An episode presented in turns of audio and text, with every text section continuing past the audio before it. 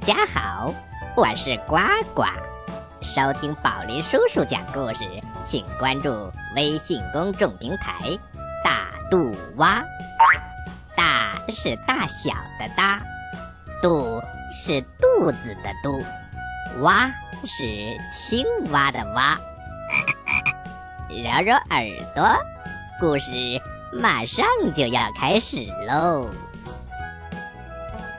小朋友们，接下来宝林叔叔要给你讲的故事叫做《夸父追日》。在很久很久以前，天空的最北面耸立着一座巍峨的高山，山里面生活着一群神使部落。部落里的人身高千丈，因此有了巨人的称号。这个部落的族长叫做夸父。他是部落里最高大、力量也是最强大的，所以呀，部落就叫做夸父族。夸父从小就在山上帮助父母砍柴，那时他的个头还没有树高呢。遇到猛兽，他也毫不退缩。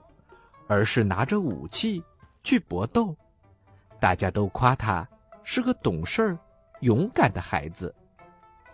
长大以后，夸父成为年轻一族的首领。夸父生活的年代，到处都是毒蛇猛兽横行，荒凉一片，人们生活的非常的凄苦。夸父为了部落的生存，每天都率领众人。跟猛兽搏斗。一天，夸父带着勇士们前往深山，消灭危害族人的黄天巨蟒。这条巨蟒身长有一万丈，善于隐蔽身形，喷出来的毒汁可以瞬间将人杀死。夸父一路搜寻，来到了深山老林，只见树林里。有一双泛着幽光的眼睛，正盯着他。夸父没有惊慌。当大蟒射出毒汁的瞬间，他用双手抓住了巨蟒。蟒蛇也不甘示弱，飞快地将夸父给缠住了。经过殊死搏斗，夸父终于杀死了巨蟒，并将他的一双神眼制成了耳环。戴在了耳朵上。夸父杀死大蟒之后，让大家非常的敬佩。最后，老族长让夸父跪下，封他作为新一代的族长。有一年天气大旱，火一样的太阳烤裂了大地，河水也被烤干了，族人们热得无法生活。夸父见此情景。决定，我要捉住太阳。小朋友，你看，夸父下定了决心，要捉住太阳。可是，他要怎么才能办到呢？清晨，夸父背好行李，当太阳刚刚露出头的时候，他就追着太阳往前跑。他一路奔跑，渴了就弯下腰。喝点河水，累了就靠在旁边休息一会儿。休息完，夸父继续拼命的追赶太阳。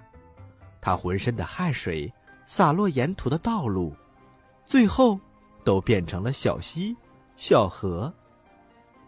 实在走不动了，夸父就在心里想一遍鼓励自己的话：“加油，你就快追上太阳了。”族人们就能幸福的生活了。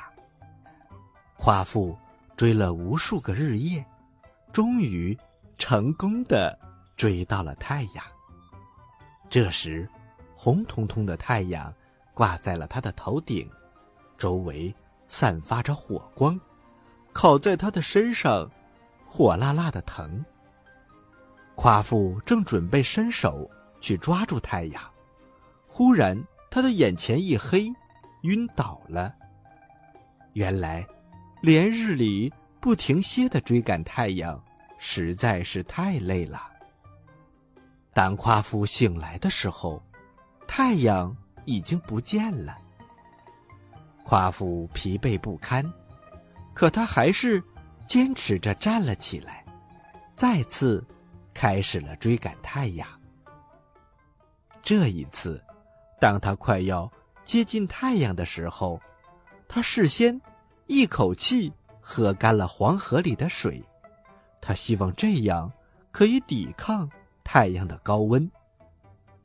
当夸父靠近太阳的时候，没想到他身体里的水分一下子就被高温蒸发掉了。夸父又喝光了渭河里的水。还是不行，于是他向北走，打算去喝掉大泽里的水。可是，夸父实在太累了，在去大泽的途中倒下了。夸父心中还想着他的族人们，他使尽了全身的力气，朝部落的方向甩出了自己的包袱和手杖，最后。他的包袱变作了一大片绿地山坡，手杖变成了大片的桃树林，供族人们歇息；桃子供族人们享用。他倒下去的地方变成了一座大山，这座大山遮挡住了一部分太阳的光芒，让人们可以避暑。夸父的族人们。为他修建了一座神庙，供后世人们敬拜，以感谢他为族人们的付出和牺牲。好了，小朋友们，这就是夸父追日的故事。